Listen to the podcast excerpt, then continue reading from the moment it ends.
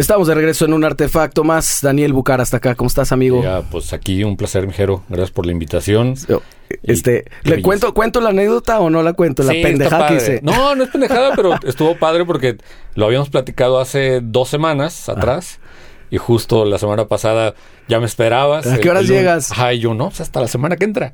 Y aquí. aquí Y sí, justo ya. me reenviaste el mensaje. Ay, güey, sí es cierto, perdón. Y yo estaba ya aquí con todo el tema Todo y dije, listo. ¿por qué llega tarde? Dani es de los que... Y a todo lo contrario, llegas No, temprano. llegué temprano, todo muy bien. No, pero un placer, un placer estar No, qué chingón. Andas en, en chinga, me dices varios proyectos que me alcanzaste a contar ahorita fuera de cámara que Sí. vamos a retomar, que es uno de ellos, que los supongo que el que te trae más asado, es el de la radio. Mm, Pues fíjate que en general son varios proyectos los que me traen ahorita asado. Eh, la radio, eh, tengo una radio en un centro universitario eh, en Cucba y aparte tengo un programa de radio eh, para Jalisco Radio, pero eh, la- las transmisiones que estamos haciendo los miércoles ahí en Rec 4 con, con, Odín. Odín Parada, con el vecinillo, pues requiere, o sea, requiere en realidad de muchas cosas, cabrón. O ¿Por sea, qué el vecinillo? fíjate que cuando estábamos en Nopal Beat, el, el estudio de, de los Susi 4 y de Shock Bucara eh, se encontraban un poco las ventanas. Entonces era así de. Nos asomabas por la ventana y. ¡Vecinillo! ¡La chora! ¡Vecinillo! ¡Una canala! Entonces era vecinillo y yo ya, desde entonces. Desde entonces, pero ya no son vecinos. Ya no somos vecinos, pero bueno, pues ya se nos quedó ahí Se quedó. la onda del vecinillo. Qué chido. Sí, este, y entonces te digo, esta parte de, de- del programa, pues también demanda eh, pues tiempo y, y- y lo que te decía, ¿no? A final de cuentas, lo que se ve eh, en la cámara, lo que se está transmitiendo, pues está súper divertido. Pero cuando se apaga la transmisión, pues sigue la fiesta. cabrón. Sí. Entonces nos hemos ido así cantando los pajaritos a las 6 de la mañana. ¿En serio? Sí, sí, sí, al día siguiente yo me tengo que ir a la universidad, entonces se pone ¿Te ha bastante. tocado irte en vivo? Sí, claro. ¿En claro, serio? Sí, ya más de tres a, veces. a estas alturas, Dani, no Sí, sí, manches. sí. ¿Cómo se siente la desvelada No, a pues los cuarenta y eh, tantos? Ya, ya, así es una. Es muy feo. Sí, Sí, ya, o sea. te el- cuesta- El, el cuerpo ya sí te exige que dice, no, bro, espérate poquito. Oye, que dicen después de los 30. Es cierto, después de los 30. Pero después de los Fíjate que 40. yo después de los 30 no lo sentí. ¿A Yo lo empecé a sentir a partir de los 45. Así las la putiza Sí, real. Sí, ya que dices, ay, güey, ya, ya no me alcanza, ya la energía no está igual, ya no me recupero tan rápido. O sea, a partir de los 45 sí sentí ya como mucho más ahí el. el Yo sentí trancazo. una a los 30 y la más cabrona después de los 40. Porque yo te, contaba que tengo un buen, algunos años ya sin tomar. Y de todas maneras amanezco con resaca los sábados, ciertos sábados, así como, güey, qué pedo. O sea, De no la sé si es la, de las que debo, no sé. Sí, no, Ya pues es lo la desvelada muchas veces pasa que, que yo también hay veces que no tomo, pero sí me levanto y digo, ah, su madre, cabrón, ¿qué pasó por mí? Así me aplastó algo, cabrón. Oye, también, también tienes, tienes hijos, tienes un hijo. Tengo dos hijos. Dos hijos. ¿De Sí, qué sí, edades? sí. El más grande 19 y el más pequeño va a cumplir 14. Ah, o sea, ya superaste cierta fase de mucha dependencia Sí, física. no, ya, ya, la, la, ya ahorita ya son más independientes. Que digo, a final de cuentas, pues bueno, siempre uno está ahí. Claro. Pero sí esta cuestión del niño chiquito, de cuidarlo, de llevarlo, darle de comer, bañarlo, bla, bla, bla, bueno, ya. Y ya te pasó. tocó eso entonces, Sí, igual sí, que a sí. mí, Sí, sí, este, andar desvelado y... Sí, pues a mí me tocaba, a- había veces que llegaba yo de tocar y era pues casi la hora que le tocaba el bibi y yo Sí. le decía a mi morra, güey, pues tú síguele, yo se lo doy, pues ya vengo despierto, güey, para que te levantes tú, ¿no? Entonces pues ya me quedaba, aparte yo soy malísimo para dormir. ¿Te tardas Entonces, mucho o qué? Sí, muchísimo, cabrón. ¿O Entonces, duermes poco? Duermo poco también. ¿En serio? Sí. Últimamente a mí también me ha pasado que no me aviento más de cinco, No, seis horas, ya es un gran día. O sea, yo, a mí me puede pasar que me duermo a las 4, a las 7 de la mañana estoy despierto. Naturalmente. Natural, O sea, de que no tienes nada que hacer, nomás ya. Domingo, así, está, 7 de la mañana, siete y No. media. ¿Y Sí. por qué te haces eso, Pues no sé, ya mi. Pues dicen que así son los viejitos, ¿no? Sí, Ajá. es ya cierto. duermen menos, pues yo creo que ya, ya me está llegando ahí. Pero lo único es que no nos paramos a barrer, ¿no? Porque- No, no, eso sí. No, digo, yo me despierto y me quedo ahí un rato todavía como no me hago la lucha porque ya sé que no me puedo volver a dormir, pero sí dejar que el cuerpo siga descansando, cabrón. Sí. Oye, Ya- acá, acá normalmente nos vamos como cronológico con toda la historia. Si tú, ahorita estamos hablando de los entrados los 40, pero vamos a entrar cuando estaba la plena flor de la juventud. Ajá. Yo sé que tú iniciaste en el rock and roll, como mucha gente, o sea, y como muchos colegas tuyos y la movida está de Nopal y todo, pero la mayoría empezaron rockeando con bandas sí, y sí, todo, sí, ¿no? sí, La gran mayoría. De, de hecho, curiosamente, porque justo eh, de la primer banda que tuve, eh, ensayábamos aquí en Paseos del Sol. Ah, no Entonces mames. conozco mucha banda de acá, de, de aquellos tiempos, porque ensayábamos por acá, entonces pues siempre fue como, como mi zona, aunque yo vivía en Pinar de la Calma. Este, que, se va que está pegadita a las águilas. a las ¿verdad? águilas, exactamente. Entonces, pues más bien siempre como que en, en paseos, la calma y todo esto era donde me movía con las bandas con las que a veces tocábamos o ensayábamos y así. Entonces, sí, desde el que fue 90 y 93, yo creo, empecé con mi primer banda y ya, pues de ahí para el real. Entonces, ¿qué son ya 30 años? Un poquito. 93, Sí, 30. 2003, 2013. Exactamente 30. 30 años Sí, en el sí, rock and roll. Sí, la matemática tampoco se me da tan rápido, ¿viste?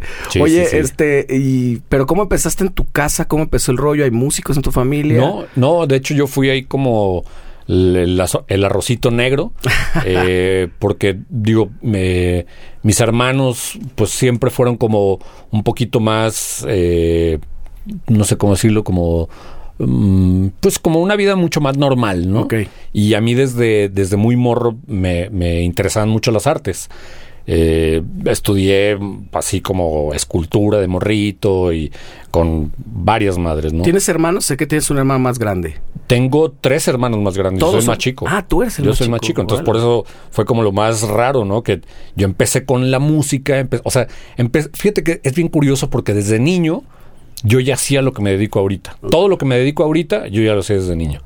O sea, de niño tenía mi mamá mm, tenía una grabadorcita que, que yo la agarraba, pues que la tenía ahí y, y a mí me encantaba escuchar la radio, cabrón. Entonces, estoy, estoy en la radio. Me gustaba poner a grabar, mi hermana y yo grabábamos radionovelas, ¿no? Ah. Entonces, de ahí, pues ahorita produzco, hago radio, todo esto. Entonces, siempre he estado conectado. Ajá. La música, me, me encantaba escuchar eh, música y grabarla de, de la estación de radio y tener ahí, ¿no? La música y todo esto. Entonces, la música siempre ha estado desde mi primer cassette que tuve, fue como a los siete años, me lo regaló mi mamá. Y era, era perdón, era un cassette de Two Man Sound, una banda ahí como Claro, brasileña. Claro, claro. Entonces fue mi primer cassette que yo tuve, así de que, ay, cómprame este. Que es como. No, no sé, no quiero decir que música electrónica, pero sí un tema medio disco. Pues era, ¿Estoy ajá, era medio correcto? disco setentero, Ajá. pero con mucha samba, con, con algunas cosas del bossa nova, como en ese mood, digo, muy brasileño. Este, y, y fue mi, mi primer cassette, ¿no? Entonces, siempre tuve este gusto por la música. Entonces, siempre compraba cassettes y grababa música de la radio. Ya cuando fui estando más grande, que ya tenía mi lana, pues ya me compraba mis cassettes, mis CDs y bla, bla, bla. Y, y mi mamá tenía también un, un estéreo que era doble casetera, el, el- el vinil acá arriba, el, radio, y me ponía a mezclar con cassettes, cabrón. Mezclabas ahí como Mezclaba en con tiempo cassettes, real. Sí, con, con. O sea, grababa las dos, en los dos cassettes la misma canción Ajá. y los ponía ahí casi al mismo tiempo y entonces hacía el efecto del flanger y, o sea, hacía muchas cosas. Ay, Me acuerdo que, que, también de repente redobles así de canciones, por ejemplo, la de eh, Ojo de Venado de Caifanes. Ajá. Me acuerdo que era tucu, y regresaba la canción y lo y hacía ahí como Güey, qué un, perro. Mezclaba súper artesanal y nadie te lo enseñó obviamente y pues estaba bien morro no entonces te digo todo a lo que me dedico ahorita, o sea, ya lo hacía de, de morrito, pues, ¿no? Entonces, o sea, de eso sí tienes 40 años haciéndolo. fácil, fácil, fácil. Entonces, ha, ha sido como este proceso de mi primer banda, eh, haz cuenta, yo empecé tocando en un coro de la iglesia. Porque, eh, eh, bueno, de hecho, con un tío eh, que tenía ahí uh, líneas de calzado y trabajaba y tenía una ruta todo el Pacífico, duraba dos meses y cachito el viaje y un día pues, le dije a mi tío, oye, pues te quiero acompañar, cabrón, pues va.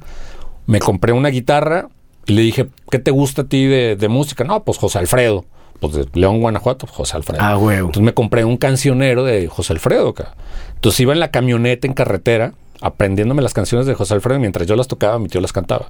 Tú y las nubes y ahí, la madre. ajá, ahí aprendí a tocar la guitarra en ese viaje. Cuando llegué a Guadalajara, me metí, lo más fácil fue meterme un coro. Me corrieron del coro a mí junto con un amigo porque hacíamos arreglos en unas canciones y pues no les gustó y nos no, corrieron. pues era lo más conservador Ajá, del mundo. Exacto. Ah, Esa era la palabra que quería decir. Mis hermanos son muy conservadores. Mi familia es muy Ah, conservadora. Ok, ok. Entonces, bueno, la música, de alguna manera, pues para ellos era como, pues no, güey, eso es un hobby. Y yo lo veía como, pues mi pasión, ¿no? Y, y de ahí empecé, poco a poco, poco a poco, hasta que un día dije, pues güey, quiero hacer una banda, quiero, quiero, quiero tocar y hacer canciones y... Ya dices más esto. o menos 14, 15 o un poquito Yo creo más. como a los 15 años más o menos ya fue como esto que te, te estoy platicando. Y a los 17 años ya formalmente tuve mi primer banda. Y a los 17 años me salí de mi casa. Te saliste. ¿A hacer qué? A tocar rock and roll. Pues a vivir la vida y hacer mi vida, cabrón. O sea, como en mi casa la música no estaba bien vista y, y era mucho ruido y, y, pues no, como que el- no, no conectaba con Claro. mis ideas y mis cosas, pues no sentía que tuviera yo un espacio ¿En tu, para ca- mí. ¿En tu casa qué se dedicaban? O, o sea, tu. Pues tu mi padre? mamá tenía un negocio eh, de vendía tanques, equipos para gas y como mil madres, ¿no? Este, mi hermana pues siempre ha sido súper estudiosa, mi carnal pues también estudiando, trabajando, todo esto. Y yo siempre, pues, me gustó el rock and roll, ¿no? Al final de cuentas. Entonces, te digo, era como muy, muy conservadora la, la familia. Todos obviamente se fueron por una carrera, Ajá, terminaron, ajá, no sé, lo que había que hacer. Ajá, y yo no. Claro. Yo me fui por el rock and roll. La oveja negra tal cual, que Sí. todavía se Y aunque no fui tan desmadroso, o sea, sí tenía ideas diferentes. Sí. Que eso es más, más que nada, ¿no? ¿Fue difícil esa etapa? O sea, sí, sí fue medio de pleito haberte salido. Mm, Fíjate que pleito no, porque no me salía así de, ah, mala chingada, ya me voy. No. Ajá. Más bien fue como, te digo, quise buscar mi, mi espacio, cabrón, donde yo pudiera hacer las cosas que a mí me hacían feliz, lo que yo necesitaba. Entonces fue por eso que busqué mi espacio para, para poder realizar lo que quería. Y siempre trabajé y a la par, pues, mi, mi banda, ¿no? Trabajabas en otra cosa, no te dedicaste. No, no, no. Fíjate que muchos años eh, trabajé formalmente, trabajé tres años para un grupo financiero. Eh, y así de corbata y la chingada. Entonces, la neta es que odié. ¿Pero qué tenías de estudios? En ese tiempo, creo que el, ya con la preparatoria, cuando mucho, ¿no? O sea, fue un momento en el que, o sea, yo lo que quería era generar lana porque pues tenía que pagar una renta, comer y pues para poder comprar mi instrumento y las cosas que necesitara, ¿no?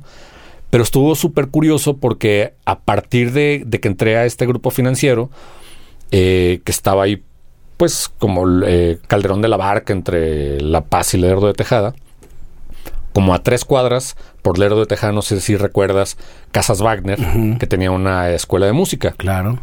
Entré a estudiar ahí guitarra y mi maestro era Clemilco Lozano, el Claro, guitarrista de de la La Dosis. Dosis. Y a un costado, ahí en el otro salón, estaba Richie Arriola de Velanova. Bueno, de La Dosis, ahora Velanova. Ahora, y, ahora otras muchas Hay cosas. otras, otros tantos proyectos en los que ha estado el buen Richie. Entonces, bueno, empecé ahí a tomar clases con, con Clemilco, todo el rollo. Y un día me dijo Clemilco, oye, pues ¿a qué te dedicas? No, pues estoy en esta onda, estoy en la parte jurídica, bla, bla. Oye, pues fíjate que ahí hay un, dos pelados que nos dan una lana, ¿nos puede echar la mano? Sí, pásame los datos, está. Les cobré la lana. Y me dijo Clemilco, oye, güey, pues no te quieres venir a trabajar con nosotros. Y empecé a chambear con ellos.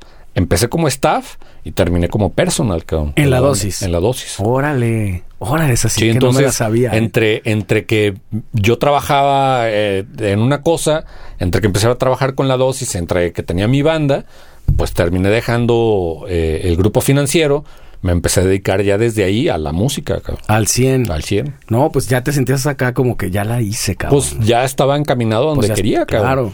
Justo ¿Y qué te tocaba hacer ahí de personal? De personal, pues, mira, yo cerraba fechas, hacía la logística, cobraba obviamente, eh, pues eh, era también como un poco production, cabrón, ahí de que el escenario estuviera todo perfecto, la gente que iba como staff también yo ahí ayudaba, pero pues a todo, a que sucediera todo, cabrón, el viaje, que todo funcionara como tenía que ser. Entonces, de alguna manera aprendí a, a- a trabajar de esta manera. Eh, a, a trabajar a la par de, de Sony Music, que en ese momento pues era la, la disquera con la que trabajaba la dosis. ¿Y qué época fue? ¿Qué disco traían? Yo cuando entré acababan de... Estaban empezando a grabar... eh, ¿Cómo se llamaba este disco? Que fue un tributo a... Radio Acapulco. Radio Acapulco, exactamente. Radio Acapulco eh, me, me tocó... O sea, parte del primer disco homónimo, eh, ya como la colita, y luego ya fue Radio Acapulco y ya me tocó todo hidro, cabrón. O sea, sí te tocó que fuera una banda grande. Sí, sí, sí. O sea, me, me tocó viajar con 13 músicos, cabrón. Con los retos que eso implica. Sí, sí, es- sí, con metales, percusión, eh, eh, hasta un DJ ahí, el, eh, el Billy, que vivía por aquí Sí, justamente. y tenían su Ajá. academia, ¿no? Exactamente. Ah, pues bueno, Billy tocó un tiempo ahí también con la dosis y pues todo, cabrón. O sea, me tocaba viajar con toda la, con toda la bola. Y en todo ese trayecto de, o sea, en ese lapso, estabas también con tu banda original. Ajá. Tenía mi banda, pero obviamente, pues ya en ese momento no le podía dedicar tan- tanto tiempo, ¿no? Y me pasó algo muy curioso que, que en una fecha de la dosis Richie se enfermó y en un festival EXA, una madre así, en, en Ciudad de México, en la Plaza de Toros, eh, Richie no, no, no, pues se enfermó, cabrón. Entonces, pues, güey, esas madres EXA, pues, son playback. Entonces dije, pues ya, yo ahí le Te puedo subiste hacer- el bajo. Ajá, yo puedo salir a hacerla sin pedo. Y sucedió, y cuando salía esa madre enorme, atascada de gente y tal, ahí entendí que dije, no, güey, Este aquí es mi lugar. güey, no atrás.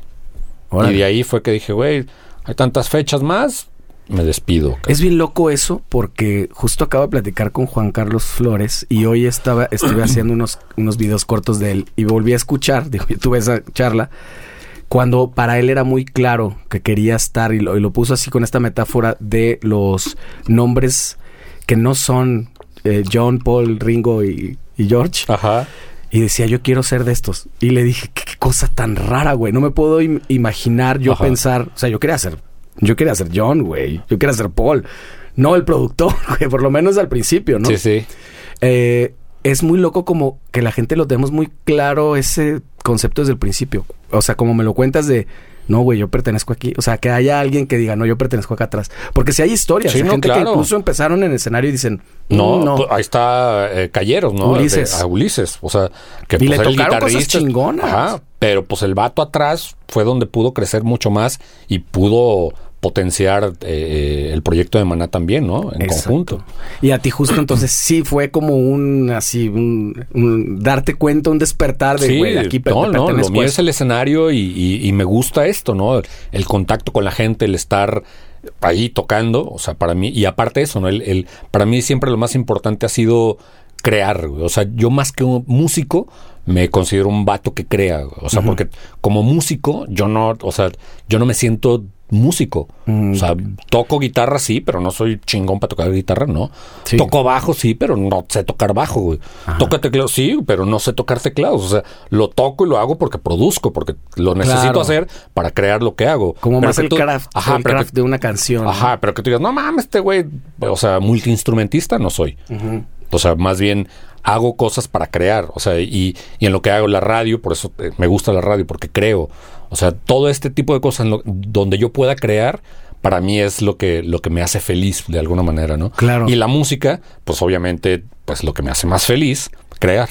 Pero- y que siempre todo está ligado con la música, a final de cuentas. pero también esta cosa de entertainment, entertainment, porque te gustó el escenario. Si Sí, te sí, gustara sí. solo la música, pues a lo mejor te irías por el lado de la producción, que finalmente lo Sí, haces. sí, sí. Pero hay gente que no sale del estudio, pues. Y a ti sí te, sí te gustó el tema Sí. de girar, del escenario, de la luz, de la atención y Sí. de la respuesta inmediata. Sí, pues más que nada como eh, también esta parte como DJ, ¿no? O sea, que muchas veces pues, no, no estás tocando tu música, es la de alguien más, la manera en cómo tú lo mezclas, como lo vas interpretando, a final de cuentas haces una conexión con, con, la gente y para mí eso es lo importante estar en un escenario, ¿no? El, el hecho de que tú puedas mostrar algo, que puedas presentar algo, que lo puedas defender en un escenario y lo puedas disfrutar teniendo esta conexión, para mí eso es como lo, lo, lo, lo que más me, me, atrapó desde la primera vez que lo hice. Fue así como que, wow, o sea, si esto forever, cabrón. Claro. Entonces, le pusiste fecha de caducidad a tu participación con la dosis. Sí. Dijiste, ¿y te acuerdas más o menos cuánto tiempo fue? Pues yo creo que estuve del 97, 96, 97 a casi el 2000, porque en 2000 fue cuando ya empecé con Shock Bucar. Pero ahí te acuerdas, o más bien a lo que me refería era que si, si te acuerdas cuánto tiempo fue, o sea, no sé, que me salgo en dos semanas, o todavía sí le ah, diste un buen había, rato? haz de cuenta que, no sé, quedaban cinco o seis fechas donde yo ya... O sea, no mucho, pues. Ajá. Ya era pronto. Yo dije, se acaban estas fechas y compre, cabrón. ¿Y cómo lo tomaron? ¿Bien? Pues yo creo que bien, digo, pues seguimos siendo amigos, cabrón. O sea, siempre que nos vemos, este, nos da mucho gusto. Digo, ahora con Sara, ahora Sara un- una vez más es mi, mi jefa en Jalisco jefa, Radio, bueno, pues la directora de ahí. Entonces, digo, siempre de alguna manera tenemos contacto y es, es muy padre, pues el hecho, si, si hubieran terminado malas cosas o algo, pues Claro, no se pueden ni Ajá. ver. Aparte, yo siempre termino bien con todos, cabrón. O sea, Eso está la chido. neta es que nunca me peleo, nunca, nunca soy manchado, nunca ese tipo de cosas. Tú sabes que no siempre pasa eso, ¿eh? Seguro conoces muchas historias. Pero, o sea, yo creo que también depende mucho de la persona. Porque a lo mejor si yo también fuera como muy arrancado y acá que me prendo, pues a lo mejor sí, no, me pelearía con mucha gente. Pero neta, sé que, eh, que la vida da tantas vueltas Sí. que hay veces que uno nunca sabe qué momento está viviendo esa persona. Y juzgarlo para toda la vida por ese momento Sí. me parece como que no, no vale la pena. Entonces, hay veces que simplemente son momentos. Y hay que dejarlos como tal. Y resulta que pasan años y más adelante vuelves a encontrarte con esa persona, vuelves a conectar, vuelves a trabajar, vuelves a crear cosas con él. Es que chingón, cabrón. Y no solamente en la música, que... En que- general. Que en la música, sí. Casi, casi si seguimos en esto nos vamos a volver a topar con alguien, ¿no? Sí, sí, sí. En algún otro... Por ejemplo, yo, yo no tengo esta bronca de muchas veces gente, amigos que conozco que, ah, con fulano, no, es que yo con fulano no me llevo. Fulano, no, yo tampoco. No, mames, yo me llevo con todos, güey. O sea, yo no tengo broncas. Claro. Y, y, y también yo creo que tiene mucho que ver en esto de lo que te decía, ¿no? De, de, de- yo no soy, yo no me considero músico, cabrón. Yo hago música que es diferente. Pero yo muchas veces siento que los que son músicos, a veces como que les gusta estársela midiendo, güey. Sí. Yo sí, soy sí. más chingón que tú, güey. Hay una competencia Ajá. ahí, por lo Y- menos. Ajá. Y entonces ahí empiezan los roces, ¿me entiendes? Entonces, como, no mames, yo a todo el mundo admiro y a todo el mundo le digo, no mames, qué chingón, todos.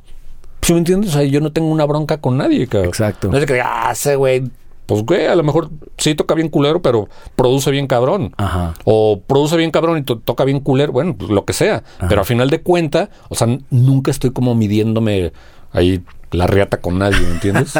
Sí, eso es, eso, no sé, pero creo que es más de antes. Tengo la sensación de Ah, yo es un creo que poquito- sí, ¿Tú eh, crees? Yo creo que en, en el arte en general, eh, nada más en la música, en el arte en general, o sea, yo creo que siempre hay como, como esta cuestión, y digo, no está mal, pues, digo, también es el ego, es parte de la vida, pero yo siempre he tratado eso, ¿no? Como de, de pues de llevármela bien, caos, de pasármela chido, de, de poder compartir. Por ejemplo, no con cualquier persona puedo hacer música. Eso sí. Eso sí. Eso sí, no. O sea, me han invitado, o sea, por ejemplo, yo nunca, nunca me invitaron a una banda. Yo todas las bandas que he tenido Las he sido parte de, de la- formar esa banda. No es de que, ah, oye, te invito a tocar a mi banda. Nunca, jamás, jamás, jamás. A lo mejor es por la personalidad natural, ¿no? Es que sí hay, la, la verdad es que también es una, es un error y una falacia pensar que las bandas son una democracia. Yo creo que no, No. yo creo que existe siempre. Siempre hay quienes tienen Como o sea, jerarquías. jerarquía, claro, de, güey, pues este vato escribe muy cabrón o toca muy cabrón o no sé, o, o histriónicamente el vato, o sea, a lo mejor ni canta ni bailan, pero en el escenario es una bomba. Ajá. Güey, eso no lo tiene ninguno de los otros. ¿me A veces a- luego hay elementos mediadores que Sí. sirven como por la paz nada Sí, más sí, que dan al- en el cuarto. Ajá, que hacen que funcione todo lo demás. Sí. sí, entonces muchas veces entender eso también es bien sano. Sí, y las bandas que lo entienden ganan. Ahí están, y ahí ahí están. se mantienen, ¿no? Lo la historia no miente. sí, sí, y, sí. y tantas bandas que dices, ¿por qué chingados pegaron eso? Porque se aferraron y porque entendieron su No, lugar. y, y- y tienen estructuras, ¿no? Que son bandas que, Eso. que viajan todos por su lado. O sea, ya no viajan como banda. Llegan a hacer su chamba y se acabó, cabrón. Sí. Pero se ven, vibran chido, ensayan, tocan, y vámonos. Sí, pues justo Dean me platicaba eso, que eso es lo que les hizo falta, que él sintió, que de hecho él estaba en eso, en, en proponer eso cuando se da este quiebre, para decir, ¿qué te parece si mejor paramos un rato? Porque no pararon jamás, ¿no? Y, y me platicó también que Alex Manale dijo eso, güey, nosotros terminamos y no nos vemos en un rato, Sí, sí, un sí. año y es sano. Porque Claro. neta, convives más que con tu familia. Sí. Y, y convives de una manera tan cercana, tan, tan visceral. O sea, el, el producir, a final de cuentas, estás generando y creando emociones ahí, ¿no? Todo el tiempo. y, y- y muchas veces esto, ¿no? El, el hecho de, de si te sientes menos o si te sientes más o si... ¿Se me entiendes? O sea, empiezan esos pequeños roces, pero cuando empiezas a ser respetuoso de que dices, a ver, güey, vamos a escuchar, ¿no? A ver, vamos a intentar, ¿no está chido? No, güey. Va, güey, a ver, vamos a intentar la otra parte. Ah, suena mejor. Qué chingón, cabrón. Es un tema. Sí, pero, pero está bien fácil, cabrón. Neta, el- eh, yo creo que podríamos construir y podríamos hacer muchos más cosas si se manejara de esa manera que si lo hacemos desde el ego de que yo Ajá. siempre, o sea, las cosas tienen que ser como yo, que me, hay otra cosa. Hay, hay personalidades que también se deben de entender. Hay, hay quienes sí, neta, nacen con una estrella, güey. Nacen con una estrella y, y neta, esa persona tiene bien clara, bien clara para dónde quiere ir. Y también hay que entender eso, hay que Y tener la que madurez y- de entender. ajá, y eso. hay que entender eso, cabrón. decir, güey, sí es cierto. Ujú. La neta Vas, es cierto, güey, ¿no? dale. Exactamente. Fíjate, ahorita eh, no sé si no sé si nos vamos a saltar mucho en el tiempo, pero ahorita que hablabas de esta colaboración y, eso se dio más adelante, una colaboración muy importante que hicieron con Opal Beat, que todos los que no estábamos en esa movida, que estábamos en el rockcito o en el reggae o en otras cosas, lo volteamos a ver y todos dijimos, wow, güey, le entendieron. No sé si de manera natural, no sé si lo premeditaron mucho, no sé si sabían el éxito que iba a tener o nada más se lo imaginaron, le apostaron. Pero bueno, no sé si ya para ese entonces de lo que estábamos hablando, del tiempo que íbamos, es, la- es que pasó eso o todavía un buen rato le pegaste a, a Show Bucara. Eh, haz de cuenta, de, de que me salgo de chambear con la dosis, yo ya, con, con Manolo, yo ya había tenido un proyecto en el 96, por ahí más o menos 96, 97. De rock and roll. Eh, no, fíjate que ya desde ahí, o sea, yo tocaba la guitarra, Manolo tenía un Juno 106 con un delay, eh, Irra tocaba la batería, Omar Musiño tocaba el bajo y estaba el güero también ahí en, en- también como en secuencias y tal. Pero entonces ahí empezamos a trabajar con cajas de ritmo, con samplers, entonces no había vocal, entonces era música instrumental, cabrón. Entonces estaba muy ligada entre el funk, el rock y la electrónica. Ok. Entonces ya empezaba a ver ese coqueteo como con, con este mundo de la electrónica. Y, y te digo, por azares del destino, Manolo se tuvo que ir a vivir a Chicago, Omar se fue a vivir a Texas y valió gorro el, el proyecto. ¿Cómo se llamaba? Terra proyecto? 2000, Ujú. que eh, es- ahí les paso un tip. ah, eh, en Spotify, eh, Shock Bucara sacamos, Manolo y yo, hace un par de años, un, pues un disco que se llama Rarities, en donde vienen los ensayos grabados en cassette de Terra 2000. Órale. Ahí están. ¿Y Terra 2000 fue antes del 2000 o ya en el 2000? Pues era 96, 97. o sea, le ponían como un nombre futurista. Sí, sí, sí, era eh, pensando en el futuro. Oye, y los samplers, güey. Yo, por azares del destino, Ajá. llegó a mí un sampler. Un Ensonic. Ah, Creo que sí. Sí. Bueno, ahí te va. Era de Orco. Era de Orco. Me lo vendió Iván Master. González. Chido, chido. Este, y yo, pues, a huevo, era de azul violeta, yo lo Sí, quiero. Claro. Y Ah, puta, qué pedo Para era hacerlo usar chambear, esa sí, sí. madre. Métele primero el disquete para que arrancara, El ta, floppy. ta, el floppy. ¿Y tú trabajaste con eso Sí, sí, sí, sí. sí. mucho? ¿No era un pedote? Sí, siempre. Yo, yo, esas madres de repente todavía me cuestan trabajo, cabrón. O sea, las máquinas como tal, de repente digo, ay, güey, aquí sí como tal, pero en aquel tiempo sí era más complicado. Y lo, lo hacía sonar, o sea, tenías que trabajar con eso. Sí, sí, pero por ejemplo, el güero y Manolo eran muy buenos para esas madres. Ah, ok, ok. o sea, era más bien su departamento. Ajá, exactamente. Entonces ahí ellos eh, tenían como la comunicación con, con la máquina, entonces podría funcionar. Ah, mira, hay que hacer esto así. Ah, estos güeyes sabían ¿Y qué cómo se, hacer. ¿Qué se empleaban, por ejemplo? Pues baterías de repente como ritmos eh, muy específicos o algunas voces o de repente sonidos como ahí medios extraños. ¿Y se comunicaban vía MIDI con los teclados? No, los tocaba directos desde un teclado, los disparaba okay. el güero, ¿no? Ahí era lo que hacía. Digo, mientras Manolo tocaba el cinte, eh, el güero soltaba ahí como sonidos, elementos más en Y en, había en que como cambiar los floppies o, o sí le cabía bastante. Ya sí cabía porque aparte como que repartía en el, en el controlador, en el piano, vaya. O sea, en las notas, en las octavas, estos sonidos aquí, estos sonidos acá, estos sonidos acá. Entonces ya tenía como para una rola, ya tenía todo lo que necesitaba aquí, ¿no? Diferentes sonidos. Y luego ya cambiábamos de rola, pues ya era cambiar el preset, por así decirlo, y ya todos los sonidos que teníamos ahí, ¿no? Güey, bien artesanal, cabrón. Sí, sí, sí, totalmente. Sí, pues ese sampler yo no sé, yo creo que lo terminé vendiendo Sí, no, lo- al kilo, una cosa así, ¿no? Sí, Está sí. cabrón, pero es una chulada de esas madres. como reliquia nada más Sí. por de quién había sido. Después de ese proyecto, Des- ¿inicias? ya? Entonces, cuando salgo de la dosis, yo seguí en contacto con Manolo, seguíamos en contacto por mail, porque bueno, estamos hablando del 97, Ajá. cabrón. o sea, era la comunicación era muy diferente. Entonces nos escribíamos mails, cabrón. Entonces el vato me dice, güey, en el 2000 regreso a México. güey. No, pues hay que hacer algo. Pero Manolo regresa a Ciudad de México. Ok. Y Yo acá en Guadalajara. Entonces yo iba, él venía y empezamos así a pimponear, cabrón. Y empezamos a armar ahí Shock Bucara. Y este. Gente de esta generación dirá, ¿y por qué no hacían la, la- la- a distancia, va? Pues porque antes no se podía. Antes no, no, no. ¿Cómo mandabas eso? güey? O sea, no. Claro, tenías que ir. Ah, o sea, con esto te digo todo. Shock Bucara empezó haciendo su música con hardware, o sea, no lo hacíamos en computadora, no trabajamos en una computadora. O sea, nosotros cuando empezamos a hacer el primer disco fue que empezamos a trabajar con ya con un DAW, con un Ableton, ¿no? Por ejemplo. Pero para nosotros era así como de, no, güey, o sea, aquí traemos, teníamos un tritón y teníamos otro, dos, tres aparatos, una 909, ta, ta, ta, y era todo programarlo con estas madres. O sea, conectar todo vía MIDI y hacer que sonara. Ajá. Y No los- otra. las cajas de ritmos también tenían su particularidad porque tenías como patrones, ¿no? Que Sí, tenías sí. que repetir, patrones largos y todo, pero sí lo tenías que estar o programar todo antes. Sí, no, pues ya tener todo programado listo para lo que vas a estar soltando y la canción que seguía, los sonidos que necesitabas. O sea, entonces cuando llegamos y les presentamos, de hecho fue muy curioso porque el, el primer demo que...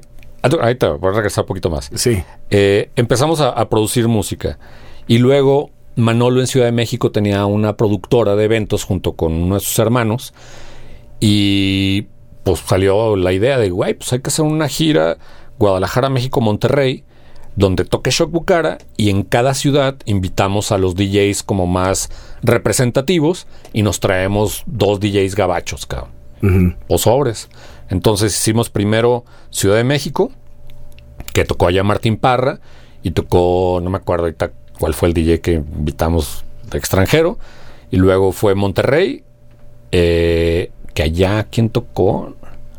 No me acuerdo quién tocó en... eh, ¿Quién fue? Creo- Ulises, Uli creo que fue, tocó en Monterrey. y bueno, estos DJs que eran los que tocaban en, en las tres fechas eran los mismos DJs. Y en Guadalajara tocó Cala- Calambrín Ok. que bueno, pues ya nos conocíamos, ya cotorreando. Y ahí fue el primer acercamiento de Nopal Beat con nosotros. Porque Nopal Beat ya venía trabajando a finales de los 90s, 99 y los 2000 Entonces nosotros era 2001 y cachito. Y, y ahí empezó, ¿no? Como el, el coqueteo. Y la neta es que a nosotros pues, nos valía 3 kilos. cabrón. Ah, no, no, Nosotros estábamos haciendo nuestro pedo y bye, cabrón. Y este. Ah, pues hay, así. Mandan un demo, no sé qué, la chingada. Bueno, sobre, vamos a hacer un demo. Entonces, para poderlo grabar y hacer todo este rollo, lo hicimos con Edgar Huerta, de Velanova Ajá. también, cabrón. Sí, que en ese. Ajá. en ese Entonces, bueno, ya. pues ya lo grabamos ahí en su estudio, todo el rollo, el- y les llevamos la rola. Y así, o sea, ellos, eh, no eran los que nos estaban chingue chingue que les mandáramos algo. Cuando les mandamos esa rola, nada, está bien culera. y ahí sí fue donde me picaron la cresta que dije, ah, sí, culero. Ok, pues va. Entonces, denos chance, regresamos al mes, pum, dolorosa. Ok, ya a partir de ahí fue, vámonos, cabrón. Entonces ya, pum, pum, pum, empezamos a hacer material, empezamos a grabar. Se hizo el primer EP que salió en 2004, que fue el de Play, Something Smooth.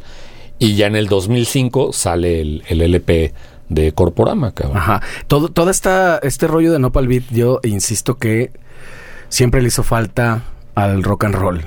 Eh, y nunca vi un esfuerzo parecido en ningún otro género. Lo estoy viendo ahora con el urbano y estas cosas. Ahora se están juntando, están como sumando esfuerzos. Pero no pasó en Guadalajara. Claro, sí. Me refiero a mi rancho. Sí. pasó en otros lados, se pasó en Monterrey, pasó. Aquí como que hubo esfuerzos. Sí, Como que hubo cositas, pero como que finalmente no sé si esta competencia de la que hablas no nos permitió nunca hacer. Fíjate, yo cuando trabajé con la dosis, eh, hicimos una gira que ahorita se está gestando, veo que se está gestando también en el rock and roll eh, como esta idea, pero viajábamos la dosis azul violeta y una banda que se llamaba Nube 9. Nube 9. Claro. Donde tocaba Sergio Madrigal, este Cristian en la batería y no me acuerdo cómo se llamaba el vocal. Prats. Ah, creo que sí, y, y, Danny Six en el bajo. Sí. Bueno, entonces bueno, empezamos a girar así por Guadalajara, Tlaquepaque, Tepatitlán, este Puerto Vallarta, o sea, ir de todo Jalisco, Nayarit, pa' afuerita y empezar a llegar hasta llegar a Ciudad de México, ¿no? Y estuvo padre, pero eso, o sea, de alguna manera, aunque ya estos dos proyectos tenían disquera, o sea, Azul Violeta y, la dosis ya estaban firmados, de alguna manera no se lograba como cuajar, que, que, que fuera un movimiento como tal, ¿no? y, y, la cuestión de Nopal Beat fue para bien y para mal esta cuestión de que, o sea, se empezaron a, a, juntar, ¿no? Como varios proyectos, música interesante, que este es el punto al, al que quiero llegar. Lo importante que tuvo Nopal Beat no fue que nos hubiéramos unido varios proyectos para hacer un colectivo. Lo que nos unió y lo que fue el impacto fue que creamos un sonido que era el acid cabaret. Exactamente. Y eso fue lo que despuntó. Pues era como un colectivo tal cual. Era un colectivo. Todos, todos los que estamos en el colectivo, eh, la, la, intención era hacer música, house, drum and bass, techno, todo lo que fuera electrónica, ambiental, pero la primicia era que hubiera sampleos de mambo, cumbia, danzón, cha-cha-cha. Como el hilo conductor. Y eso fue lo que les dio una... Identidad. Identidad, exactamente. Y eso fue lo que impactó, porque en realidad lo que primero impactó fue el Acid Cabaret, no Beat y después cada proyecto. Susi 4, Shock Bucara, Ciudad Electra, bla, bla, bla, bla. Pero, o sea, el impacto fue el nombre del concepto que era eh, el Acid Cabaret, no Beat, que era el sello disquero, y de ahí los proyectos solitos se fueron emergiendo, pero todos con una misma idea. Y en el rock and roll, pues no, o sea, pues cada quien jala para su lado. Claro. Brutalmente. o sea, sí. y, una de las cosas que hizo Monterrey, aunque no fue un sonido como tal, entre bandas, o sea, que si tocaba el control bachete eh, con músicos de zurdo, que si con músicos de plastilina, entonces se fueron apoyando, se fueron apoyando, entonces salía uno, y salía el otro. Y el de atrás venía con el de atrás y el de atrás con el de atrás. Entonces se venían empujando todos. ¿Por qué? Porque hacían esas colaboraciones en vivo, en, en el escenario, en presentaciones de, ah, ok, está tocando control, pero viene Jonás, güey, de plástico. Y ahí la ganancia es que un poco como que suscribes el, el proyecto ajeno, ¿no? O sea, a la gente que a lo mejor no le gustaba tanto plastilina, pero yo había Pato Machete como que le está dando el visto bueno, digamos. Sobre todo para el fan así como aferrado, ¿no? Claro, claro. O sea, esto está bien. Este güey dice que está bien, entonces está chido. Y, y sí, era, era como discursivamente, era como somos una misma, me dio una misma cosa. Sí, aunque diferentes géneros, pero todos venían agarrados de la mano, ¿me entiendes? O sea, en mi proyecto de plastilina hoy va a tocar fulano de tal banda. Eh, va a tocar control, va a tocar fulano de, tal banda. Entonces, o sea, siempre hubo como eh, esa, esa amistad y ese compañerismo de decir, güey, o sea, vamos agarrando todos y levantando este pedo en el hip hop, en el rock, en la electrónica y todos, güey, empezaron a, levantar por eso la, avanzada regia. Ah, exactamente. ¿Y, y les tocó, si sentiste que ya agarraron su vuelo cada proyecto su, vuelo propio. Sí, sí, sí. A partir de eso. Sí, sí, sí. A partir de ahí fue que ya cada uno empezó a, despegar. Ahora sí que ya dependía de cada proyecto. ¿Y les tocó trabajar juntos mucho tiempo o no fue tanto en realidad? Pues yo creo que sí, unos cinco años. Así como colectivo, como cinco y que giraban juntos y todo. ¿Y cómo era? ¿Era, divertidísimo? Súper divertido. Parece. Pues. Súper divertido. O sea, si era, pues imagínate, viajábamos. ¿Una fiesta constante o qué? 20 monos, o sea, viajábamos en un autobús y el autobús era una fiesta, llegabas al lugar y era una fiesta y armabas un fiestón, cabrón. Qué A tocar en el, en el Zócalo frente a 60 mil personas. Wow. Con puro Nopal Beat, cabrón. Y un proyecto tras otro. Ajá.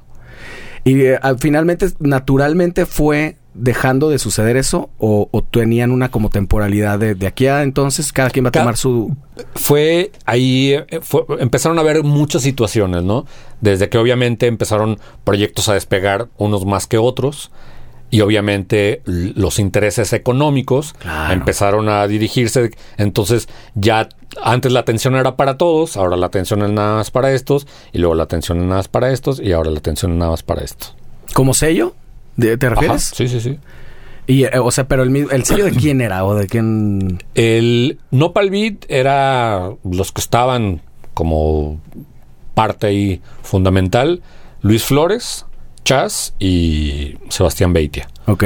Entonces e, eran como esta parte, pero a la par, bueno, pues estaba Emi Music. Entonces Emi también estaba ahí como apoyando y haciendo todo el cotorreo. Pero te digo, a final de cuentas, cuando empiezan a caer los dineros y empiezan a generarse muchas cosas, se empezó a desvirtuar todo el rollo, se empezó a perder un poco como esta energía y esta eh, camaradería, ¿no? De aquí vamos todos, y entonces pues ya empezaron a suceder cosas raras y terminó cada quien empezar a jalar por su lado. ¿Y qué tal? Shobucara de ahí agarró un vuelo importante. ¿Tú sentiste que o sea, de ahí se pues fueron, hicieron más cosas, mucho más? Pues, o sea, de, después de Corporama hicimos menos más, hicimos Lux. Eh, fue, o, sea, durante 10 años nos la pasamos girando, cabrón. O sea, 10 años. 10 años. O sea, nos tocó eh, girar todo México, algunas partes de Centroamérica, Estados Unidos, en Europa. O sea, nos tocó darle la vuelta, cabrón. Darle la vuelta con todo, cabrón. Entonces, sí, sí, o sea, el, impacto de, del primer madrazo que dio Nopal Beat, o sea, duró un rato. chingo, cabrón. Duró un chingo, cabrón. ¿Cuándo termina Shock Bukara? ¿Tiene así no una ha terminado. Fecha? Ah, no ha terminado. No ha terminado. O sea, en realidad está en pausa.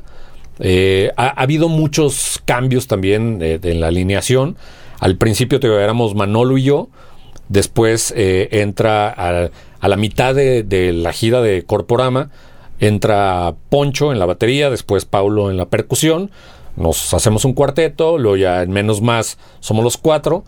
En menos más, después, ya casi al final, sale Manolo, sale Paulo, me quedo con Poncho y entra Edgar y Andrés. Y hacemos Lux, que es el tercer disco. ¿Como cuarteto ahí? Ajá. Okay. Y ya ahí como que en esa etapa Andrés se fue a vivir a Checoslovaquia, no sé dónde chingados por allá. Entonces, entonces ahí, tata, yo empecé con pues, problemas personales, situaciones de la vida, empecé a hacer otro proyecto de, de música y este, y entonces quedó en pausa el, proyecto. Después lo reactivé tocando, eh, porque sale Poncho, y luego lo reactivo tocando Marza, Andrés y yo. Entonces ya como, como trío. Y ya de ahí, digo, me empecé a clavar como en otras cosas, le di un poquito más de, de enfoque a mi carrera también como, como DJ. Entonces me fui más como por ese lado.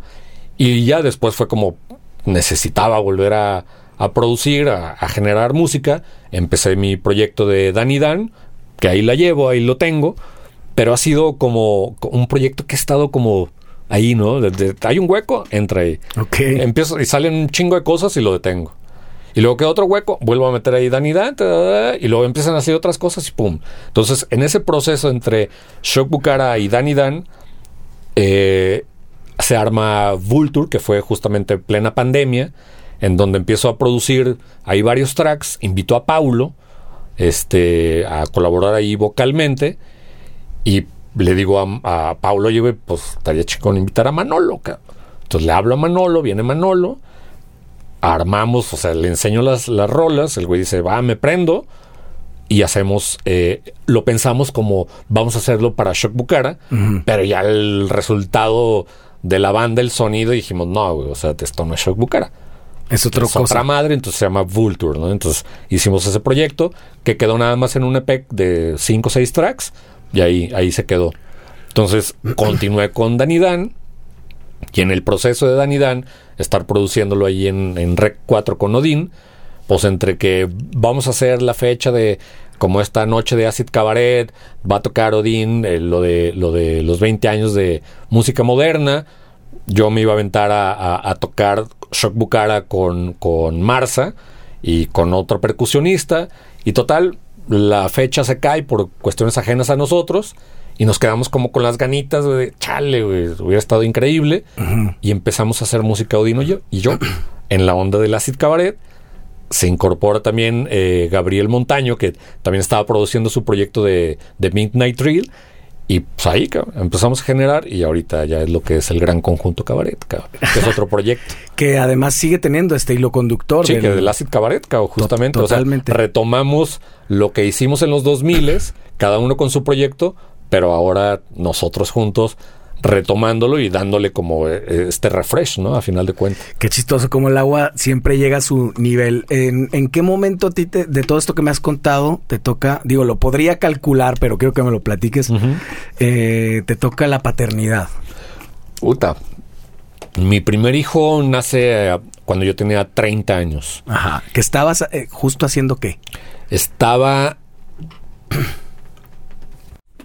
ya estaba ya estaba girando con con Shock Bucara con el mat haz de cuenta de- del primer disco al segundo disco de Shock Bucara pasaron casi seis años Ay, güey, un ratote. porque no, no dejamos de tocar No, pues no tenían chance. ajá no había de que déjame meto el no no o sea tocar tocar tocar entonces en ese proceso nace Bruno y ya ta ta ta ta ta menos más todo el rollo mitad de menos más nace León cabrón. Ujú. ¿Y cómo te tocó eso? ¿Cómo, o sea, eh, entiendo, porque yo te lo viví en tiempo real también, los retos que significan la paternidad y el mundo del rock and roll, no solo de la fiesta y eso, sino como que ah, incluso hasta los horarios, pues, ¿no? Las juntas de padres de familia, que tú ves a los papás tan diferentes y, bueno, en, en muchos casos, ¿no? A veces hay unas escuelas bien chidas donde casi Sí. todos los, los papás son artistas y está bien perro Sí. pero a veces no. Entonces, como estas cosas, las, digamos, las vicisitudes diarias, ¿cómo te tocaba? El tema de los horarios, de estar todo volteado, lo que me contabas, de que te tocaba ya el Bibi ahí cuando ibas llegando y eso. Sí, sí, sí. Pues mira, eh, ahí eh, ha- han sido, fueron dos situaciones totalmente diferentes porque cada, cada uno de mis hijos tiene, tiene su mamá. Entonces Ah, fueron como diferentes historias.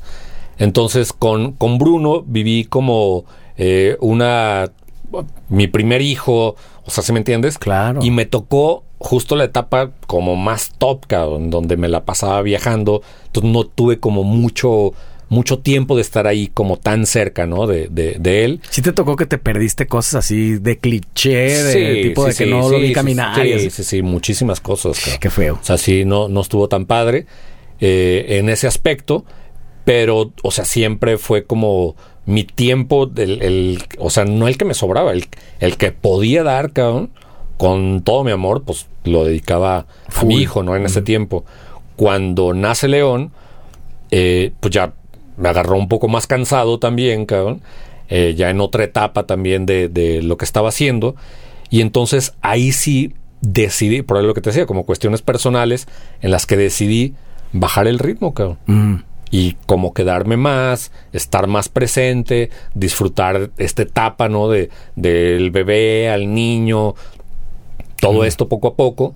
Entonces llegar a este punto de decir, pues güey, necesito, necesito vivirlo, cabrón, ¿no? Ahora sí, ya me tocó una que se me fue uno. Exacto, entonces, después de eso, o sea, de, de, de este proceso de, de, o sea, por ejemplo, con, con León, todo mi tiempo, o sea, estaba, eh, era alrededor de él, cabrón. O sea, todas las cosas que hacía era, a ver, la escuela, hay que llevarlo a la escuela, hay que recogerlo de la escuela, el niño estaba conmigo, esto, hay que ta, ta, ta. O sea, todo el tiempo, to- todas mis actividades eran a partir del tiempo de mi hijo. No, no al revés. No al revés. Ah, Claro. Entonces, ta, ta, ta, se va a vivir a Barcelona, León, hace tres años, y entonces fue donde otra vez, Órale. así, tengo el tiempo, tengo que, ta, ta, ta, ta, y te digo, empiezo a crear Dan y Dan, lo empiezo a despegar, sale Vulture, y ahorita voy con, con el gran conjunto Cabaret, entonces vuelvo otra vez a, a hacer todo eso. A llenarte a, le- de- a levantarme de, de todas estas cosas que están ahí, y aparte, pues la radio, el programa, el programa de Rec 4, o sea, todo. Ahora, ahorita. Todo el tiempo sí es para mí, cabrón. Claro. Y para tu música. Sí, sí, sí. Oye, el- la, etapa como DJ, sé, me contaste que desde los nueve años, pues ya eras un DJ con Pues ya jugaba, ya jugaba, Exacto, ¿no? A- siempre ha estado como presente esa, digamos, esa Ah, forma de timing. pensar. Al mismo tiempo. Y mira, y encontrada, Y güey. encontrados, güey. Ah. Ah, no, creo que no se alcanza a ver. Estaría poca madre una pinche toma ahí. Sí. Es que parecía coreografía, Sí, ¿no? así, Quedó- al mismo tiempo, güey, cruzamos la, pierna. Este, el, el, el DJ, o sea, ¿en qué momento o siempre coqueteó, estuvo ahí? ¿O en qué momento sí fue un- como un momento que dijiste, güey, puedo hacer como Ahí- una ahí- carrera o algo ah, así? Ahí te va cómo estuvo la, la onda. Antes de ser DJ, pues, yo ya vivía solo, pues digo, desde los 17. Entonces, en mi departamento, pues siempre estaban mis amigos ahí, ¿no? Llegaban a cotorrear, a echarse una chelita, un gallo, lo que fuera. Y, y yo siempre, pues, comprando música. Entonces, siempre era de, güey, acabo de comprar este disco. Y poníamos el disco, a escuchar el disco, cabrón. Entonces, siempre estaba ahí, siempre estaba ahí. Y un día llegó un amigo y me dijo, oye, cabrón, perdón, vamos a abrir un bar, cabrón. Ahí por Providencia, porque no vas y pones música. Le dije, si puedo recrear esto mismo allá, que aquí, sí. O sea, música, gallo y lo que yo quiero tocar. Sobres, ah, pues va. Entonces, me vas a pagar y aparte me vas a dar lana para seguir comprando música. Sobres. Ah, entonces ya empecé, iba a, como le dicen ahora, selector, ¿no? O sea, iba a programar música, una otra rola, ta, ta, ta. Y, ahí, y así empezó. Pero traía ahí como la cosquillita. Y un día le digo a, a Chas, eh, un saludo a mi querido chiquitín, eh, le digo a Chas, oye Chas, este, pues güey, quiero aprender a mezclar, güey. O sea, ya bien, güey. Vinil. Ah, en ese tiempo no, era canción tras otra, no, sí, no sí, sí, mezclaba. digo, como selector, o sea, ponía una rola y otra y así, ¿no?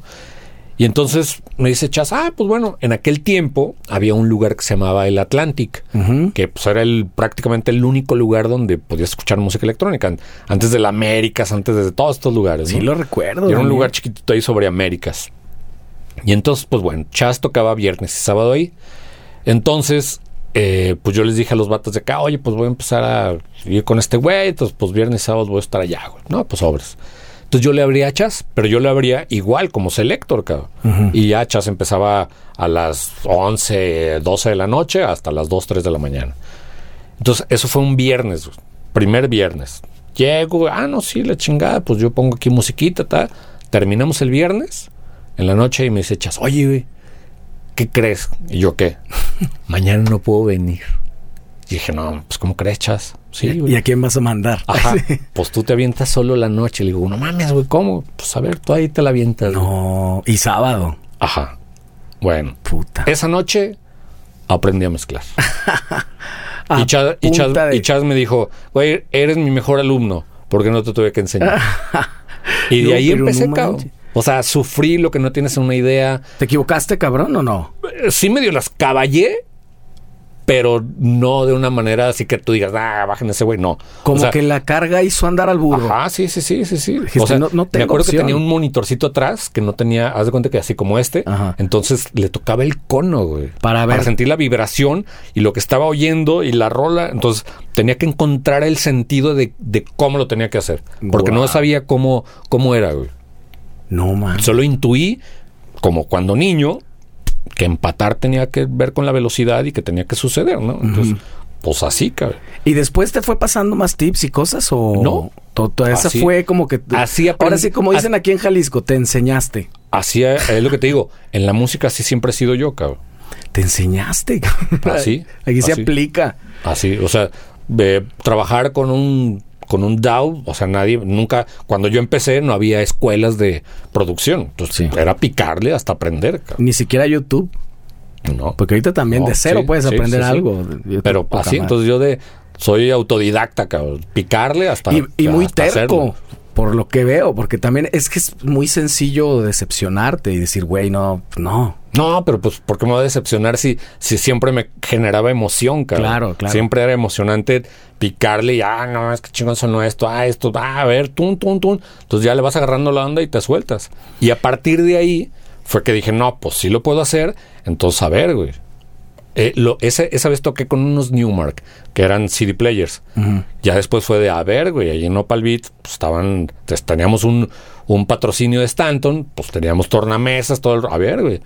Me, me regalaron el, el- en el aquel entonces lo que ahora vendría siendo como el tractor. Pues de Stanton tenía otra madre ahí. Y aprendí ahí cabrón, a mezclar con vinil y a partir de ahí. Pero ahí además el reto que, digo, no es una cosa menor tener el material. O sea, discos bien chingones de- Sí, sí, en sí. cuanto a contenido y además que estén en buen estado y todo. Sí, sí, sí. Pero pues bueno, te digo, a final de cuentas ya había un background de que yo siempre he tenido música. No era de que, ah, ahora se me ocurrió ser DJ, déjame compro música. No, yo ya tenía un... ¿Y viniles tenías muchos? Sí, sí, sí, sí, sí. Entonces ya tenía música de toda mi vida, siempre he tenido música y allá he estado, ¿no?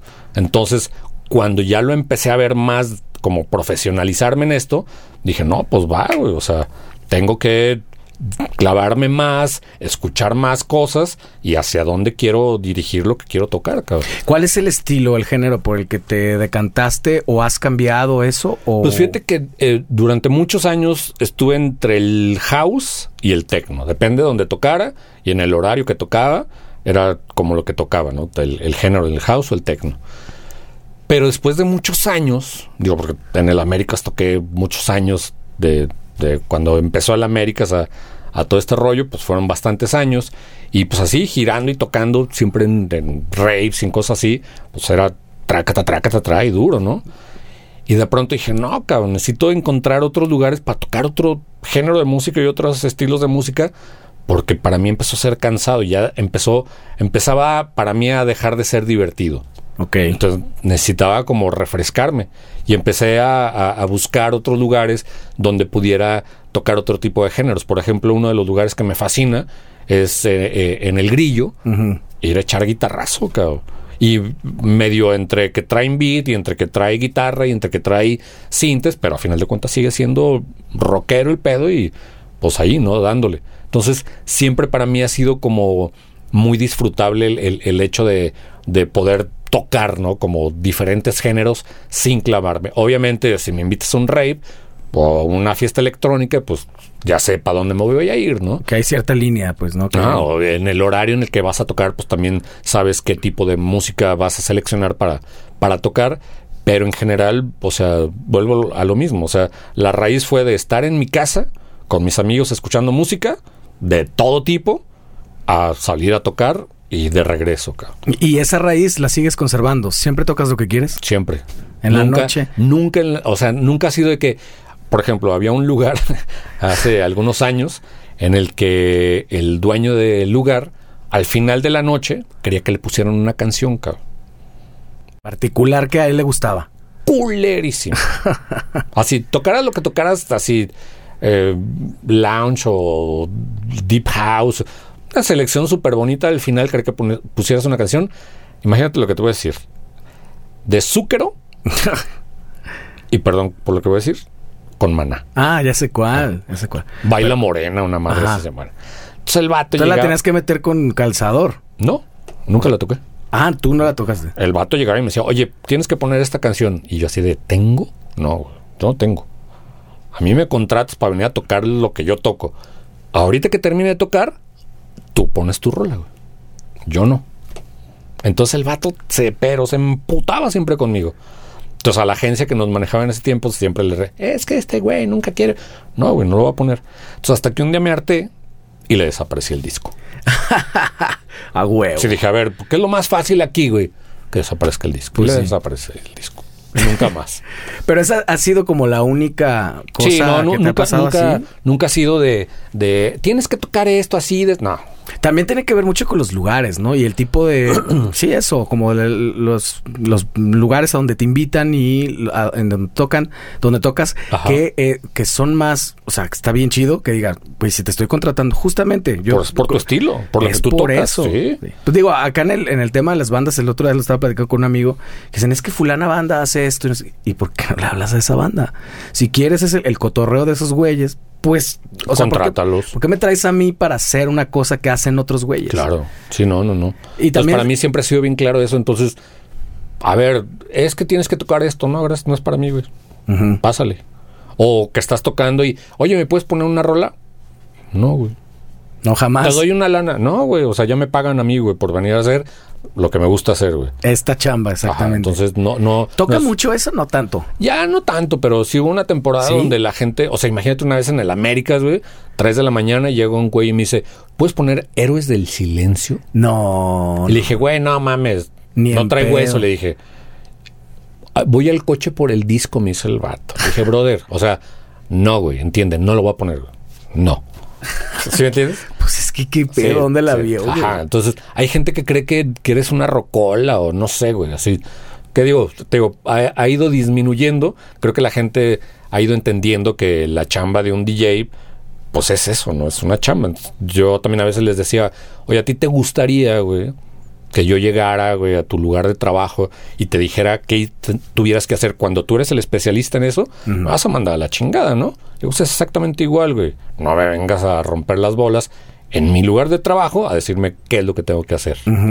Que además es una eh, es un talento o algo que se va desarrollando con el tiempo. Esto que decías que es que es muy pegado a también tener así como tu banda y leer a la gente y tener la comunicación es una cosa que creo que pocas veces se se se dimensiona, ¿no? No es poner una canción tras otra, definitivamente no. Seguramente en la noche va cambiando mucho.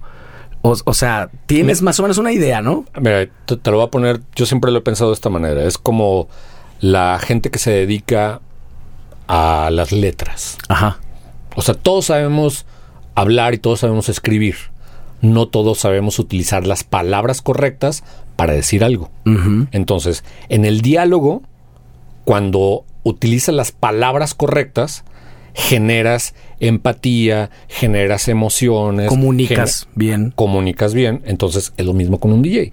La- las canciones, la música, son como palabras. Entonces tú vas acomodando las palabras para crear una comunicación en la noche. Exacto. Entonces así es como funciona. Claro. O sea, no es nomás llegar y el perro dijo canción, luego voy. No, el perro dijo que le gusta la canción y voy a. O sea, vas creando un diálogo, cabrón. ¿Sí Claro. me entiendes? Que, que además tiene que ver con muchas cosas, ¿no? Lo que tú también estás percibiendo y estás Y tu recibiendo. emoción también, como llegas, ¿no? Porque hay veces que o vienes tronadísimo, o vienes de tener una bronca eh, en el estacionamiento, o con tu familia, o con X, y vienes cargado de una emoción, y tienes que llegar y generar algo, porque la gente que, que está ahí pagó por irte a ver, güey, por irte a escuchar, cabrón. Entonces tú tienes que dar en ese momento lo mejor y conectarte con esa emoción y hacerlo de la mejor manera, ¿no? Entonces, a final de cuentas, funciona un poco de esa manera. Es, es mucha emoción, o sea, de, de lo que traes tú, lo que muestras, al cómo quieres conectar con la gente a final de cuentas. ¿no? Y hay veces que, que también dices, güey, hoy, ahí te van, nunca he tocado para complacer a la gente. Jamás. Siempre, o sea, voy a tocar pa- para disfrutar de lo que te digo. Vuelvo al mismo punto. El día que me dijeron, ¿quieres ir a tocar? Sí, con estas condiciones. La música que yo quiera. Ujú. en este entorno. Sí, Sí. Ha sido así hasta el día de hoy. Qué chingón que se haya conservado ese... en 23 años que llevo como DJ, siempre ha sido así. Que ya también es un ratote. Sí. ¿Qué tanto te llevas eso a tu labor como productor? Ahora en la radio, por ejemplo, que me cuentas. Pues- ¿Tiene mucho que ver tu gusto o si delegas más ahí? Pues sí tiene que ver mucho mi gusto, pero por ejemplo, haz de cuenta, en, en el programa de Binaural en Jalisco Radio, es, es, es un programa especializado de, para la música electrónica mexicana. O sea, todos los invitados es- son mexicanos, cabrón. Entonces, a final de cuenta, para mí es bien importante. eh, obviamente he tenido eh, personalidades como Ramón, como Pepe de Norte, como este Rebolledo, eh, de aquí de Guadalajara Pinto, eh, Balcázar, o sea, gente de mucho nivel y también gente que está empezando, pero que hace cosas increíbles. Entonces, de repente yo digo, a ver, por ahí siempre estoy buscando y escuchando cosas y de repente me topo con el, no, es que es esto. No, pues es un güey de Oaxaca, güey. A ver, wow. A ver, contactar al vato o de repente me mandan música preskit. A ver, güey, ¿quiénes son estos vatos? Escuchar y me sorprende, cabrón. Que digo, nomás que chingón la- lo que están haciendo. Y si hay un filtro de, obviamente, lo que me gusta a mí, pero también soy muy abierto a decir, güey, o sea, a lo mejor no es el género que más me gusta, pero está bien chido, está muy bien producido, está muy claro lo que está haciendo, hay que mostrarlo, cabrón. Entonces, siempre, eh, eh, te digo, yo nunca he sido como, como con la mente muy cerrada o pensamiento muy estrecho, más bien es como, o sea, ¿qué está pasando? Obviamente hay géneros que sí, la neta, no, no, no, no me laten, pues. y, y por más que quiera, ahí sí no, en mi, en mi cabeza no, que son han de ser como, o sea, este, pero, o sea, dentro de todo lo demás, ambient, eh, drum and bass, techno, house, o sea, indie dance, bla, bla, o sea, todo eso hay cosas bien interesantes. ¿no? Entonces, para mí, siempre el, el estar en este, en la radio, me ha dado esta cuestión que, que es como refrescarme, cabrón. Escuchar eh, proyectos nacionales haciendo cosas bien interesantes. ¿Y haces eso de buscar música por esa chamba o sueles hacer eso, lo has solido hacer toda tu Es vida? que es, o sea, toda mi vida he, estado buscando música, tío, porque me gusta la música. Pero cuando busco, busco en todo el mundo lo que está pasando de aquí, de acá, bla, bla, bla. Esto, te digo, es un nicho más específico, es México. Claro. Entonces, ¿qué está pasando en México? Ah, pues te digo, un güey de Oaxaca. Ah, pues un güey de San Cristóbal de las Casas. Ah, pues un vato de mm, Zacatecas, güey. O sea, que de repente no los tienen ni ubicados en el mapa de que están haciendo música electrónica eh, eh, eh, en estos estados, en estas ciudades. Sí, güey. Y te das cuenta que dices, wow, cabrón, qué chingón. O sea, qué buenos proyectos, qué buenas propuestas. Y que te empiezas a dar cuenta el- estos nichos que están empezando a crecer en ciudades pequeñas, pero con muy buena calidad. Y generalmente tú eres de estar buscando cosas para tus proyectos, para tu disfrute personal, de estar buscando cosas en el mundo. Sí. Olvídate un poquito del radio. Sí, Para ti, para Sí. tocar, para... para... para escuchar, para disfrutar. Sí, para mí todo el tiempo es eh, estarme, pues eso, como alimentando, estar escuchando qué está pasando, por dónde va eh, los sonidos, qué es lo que se está generando, qué es lo, cómo se está produciendo. Te digo, hay cosas que, que lo veo muy interesante, que digo, nunca haría este género, pero qué chingón está, cabrón. Ok. Qué chingón. ¿Y, y te to- ¿Y lo tocas como DJ? ¿Algo que no harías tú como músico? Mm, si, si va dentro de lo que de la propuesta en- o, o sea hay lugares en donde tengo una libertad de así Brutal. ajá que puedo poner no sé afro rock Ajá. y de ahí lo empiezo a linkear hasta llevarlo ya a la electrónica. Entonces, el, el- el tener como este, eh, eh, este conocimiento auditivo de, de qué puedes ir conectando con qué no importa el género, pero que lo puedes conectar perfecto, es por eso que me gusta estar escuchando todos los tipos de, de- de música o géneros, porque de repente una rola dices, esta canción la podría conectar perfectamente con esto. Sí. Y de aquí, ¡fum! Y tienes que tener ese lenguaje, Ajá. ¿no? Claro. El, eh, y, y sueles, por ejemplo, poner cosas nuevas o siempre acudes a tus clásicos? No, siempre estoy como pimponeando entre cosas nuevas, clásicos, o sea, todo a final de cuentas, eh, eh, yo siempre siento, eh, vuelvo a lo mismo, yo siento que este diálogo a final de cuentas siempre tiene que tener algo de frescura. hay, hay momentos en los que sabes que este track va a generar este momento y esta emoción, pero, o sea que ya lleva 5, 7, 10 años, 15 años tal vez, y suena muy fresco, pero hay un tema muy actual que acaba de salir hace 15 días que lo puedes conectar perfectamente ahí y fluye de una manera increíble, ¿no? O te da eh, pie para irte metiendo por otra atmósfera que es por donde lo quieres llevar. Entonces, siempre hay como, como es como ahora, ¿no? Que se utilizan tantas frases en español y en inglés y, de repente digo, ni les entiendo, güey. Ya, o sea, ya es tanto, ¿cómo se dice? No, pues que no, güey, pues que no se dice. Muy underrated. Ajá. güey, no sé, güey. Yo no me clavo tanto como en estos tecnicismos, ¿no? Pero en la música, de pronto se pueden utilizar como, como conexión a. ¿Por qué? Porque yo, yo veo también ahorita las generaciones, por ejemplo, toda la banda, esta, eh, uno de mis proyectos favoritos de acá de, Guadalajara, dentro de la música electrónica es Buena Tarde, que me parece así fabuloso lo que, lo, lo, que produce y aparte lo que toca, porque es muy diferente lo que toca a lo que él produce. Ok. Pero la manera en lo que produce y lo que toca, hay una frescura increíble, cabrón. Increíble. Y que lo podía relacionar y decir, ah, sí, es que en los 2000 es el drum and bass con el John. Sí, pero estos vatos están haciendo cosas con eso y con unos sonidos que en ese tiempo no eran, que son los sonidos de ahorita, que están bien interesantes, cabrón. Entonces, siempre es como, te digo, e, esta cuestión de frescura, ¿no? A final de cuentas, de lo que estás mostrando, que a lo mejor ya lleva un rato, pero le pones ahí, le aderezas un poquito, lo refrescas un poquito y continúas con tu historia, cabrón. Pues es un, es un mundo y además te permite no aburrirte a ti mismo, ¿no? Siempre. Y no repetirte. Sí, sí, sí. De que sea, o sea, si alguien te va a escuchar 15 días después, pues probablemente escuche otra cosa. Y me va a escuchar en otro lado y decir, ah, cabrón, pues que este güey no tocaba este tipo. No, o sea, puedo, también me gusta hacer esto, cabrón. Y también puedo tocar acá esto y también puedo fluir en este aspecto, ¿no? Porque para mí es necesario. Que, o sea, no me, yo entendí que, que, que, no me puedo clavar todo el tiempo con el mismo sonido. O sea, y, lo puedes ver en mis proyectos. O sea, tan solo, tan solo en Shock Bucara, o sea, los tres discos tiene, son diferentes etapas, son diferentes sonidos. Si escuchas Vulture y Shock Bucara, vas a decir, no, pues es otro lado totalmente diferente. Y escuchas Danny Dan, que es mi proyecto súper personal, lo vas a escuchar totalmente. Son como personas diferentes. Pero siempre hay un hilo conductor. O sea, escuchas Shock Bucara y dices, ah, estos sonidos, estas leads, estos, ah, en esta banda, ah, sí, pues es este vato, que a final de cuentas, o sea, ahí está, ¿no? El estilo, la esencia, ahí está implícita, ¿no?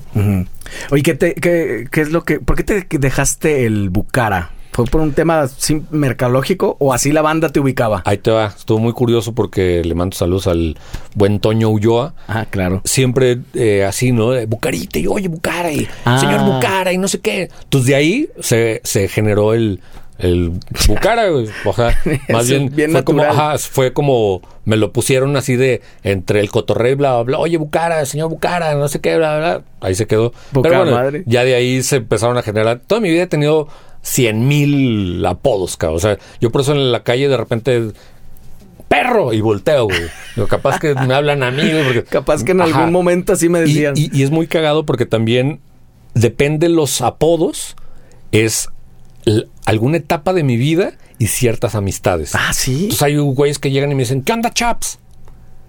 y así me decían. Entonces ya sé, ah, esta banda es de tal lado, de tal época de mi vida, ¿cuándo? Oye, Gonzo, ah, pues Gonzo de ta, ta, ta. Oye, Muñemix, eh, de tapa de tratamiento. O sea, cada, y que no tiene nada que ver ninguno de los apodos, cabrón. Nunca, nunca había conocido a alguien así con tantos apodos. Sí, entonces por ti de repente, perro, volteo, ¡eh! Saludos y Y ahorita que estás en una etapa entonces de, de poder eh, tener, contar con tanto tiempo, pues estás supongo que muy creativo y muy contento a poquito antes o un poquito antes de los 50 y bien creativo y bien movido, haciendo un montón de cosas. Sí, pues encantado de... Con Odín, Ajá. que lo tocamos un poquito al principio, ¿cómo está este proyecto? El, el- El gran conjunto cabaret. Ajá.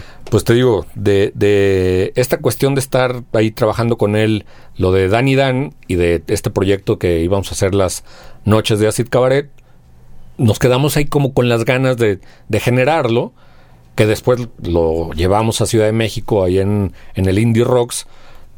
Yo toqué como Shock Bucara solo, eh, Odín con, con el proyecto y todo, eh, Gabriel con su proyecto de Midnight Trill.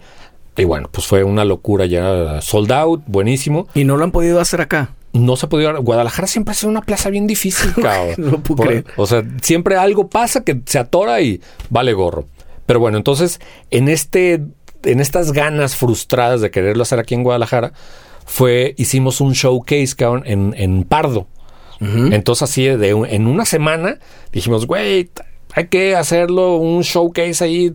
Pues, ¿qué hacemos? Pues algo, güey. Va, pues ahí te va. Sacamos unas secuencias, percusiones, grabamos unos bajos, ta, ta, ta. Sobres, sí, Gabriel, sí, sobres. Empezamos, pum.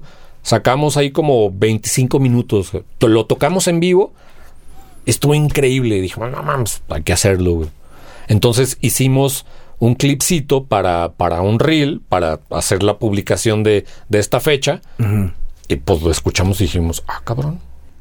A ver, güey, vamos haciendo música con el concepto de acid cabaret.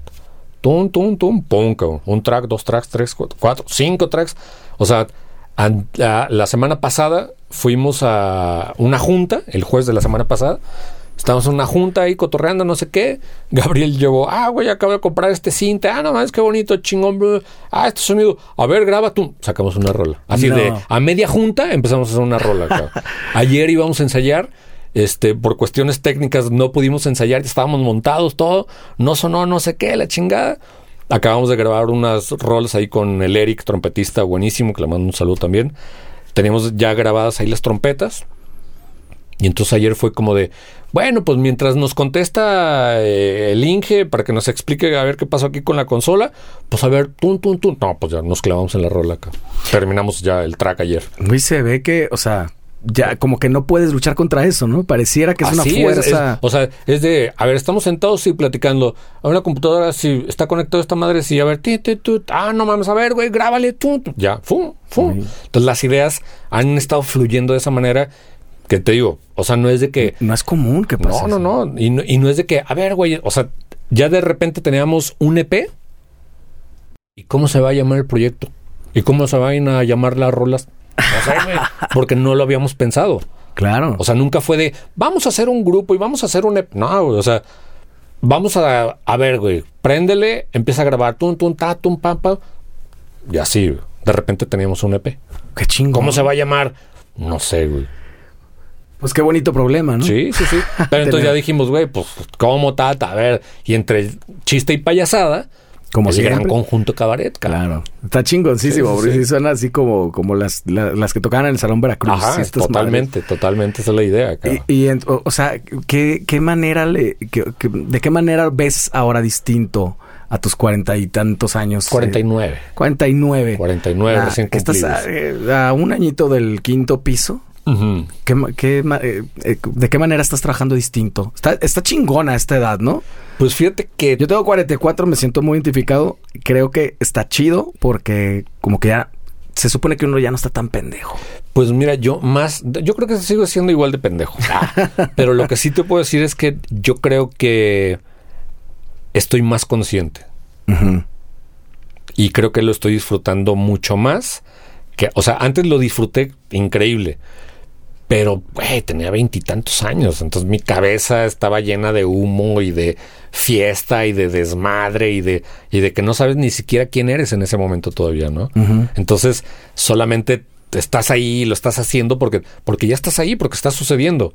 Y en este momento, aunque estás ahí, está sucediendo, ahora sí eres consciente que dices, güey, qué chingón. Sí. O sea, realmente estoy disfrutando el, el- el que, aunque sea así tan libre, esté sucediendo y el hecho de que esté sucediendo y esté consciente de que esté sucediendo, está bien chingón. Entonces, para mí es, creo que lo único que cambia, que, que siento que tengo un poquito más de, de conciencia de el entorno, de, de que ya no estamos, o sea, antes era de que, güey, tenemos un palito y una bolita. No mames, ahorita ya tienes equipo, ya sabes cómo utilizarlo, ya sabes a dónde quieres llegar, ya sabes cómo quiere que suene. Eso, güey, ya es así, te da 10 vueltas para adelante, cabrón. Eso Tiene- lo hace muy diferente. Claro, y me, eh, me encantó que usaras la palabra consciente, de estar consciente, de como despierto, de Sí, esta cosa. sí, sí, ¿no? claro, ¿de dónde vas, no? ¿Tiene fecha de caducidad tu carrera? Sí, el día Oh. que me muera. A toda madre. Sí. Que no lo conoces. Afortunadamente.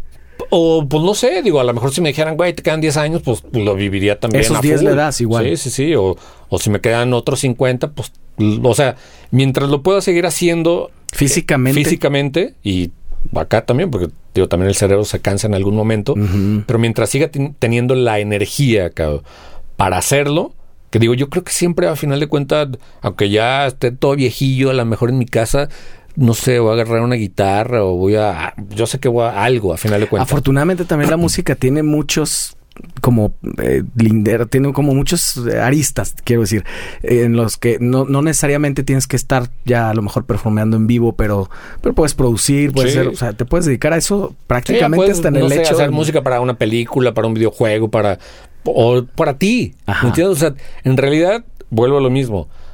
Todo lo- a lo que me he dedicado lo hago para mí. O sea, porque me gusta a mí, porque lo disfruto yo. Si alguien, si a alguien más le gusta, qué chingón. Ajá. Si ya no puedo salir a tocarlo, si ya no puedo salir a mostrarlo, lo sigo haciendo para mí. Exactamente. Eso es lo más importante. Sí. Mientras a mí me guste, lo voy a seguir haciendo. Y ese ha sido el hilo conductor hasta Sí. hoy, entonces está poca madre, es un gran, gran éxito. Sí, no, sí, todo- sí. no mucha gente puede, puede decir lo mismo. Te agradezco muchísimo tu tiempo, No, Dani. pues, al contrario, un placer. Gracias, qué buena onda. Ya me, tenía tantas ganas que me adelanté una semana. Pero mira, espero no haberte No, decepcionado. no, man. para nada. No hay plazo que no se cumpla, ¿no? Así es. Poca madre. Pues acá nos seguimos viendo todos, Muchísimas gracias. Un placer, cabrón. Venga, nos vemos Chido. la próxima. Yeah. All right.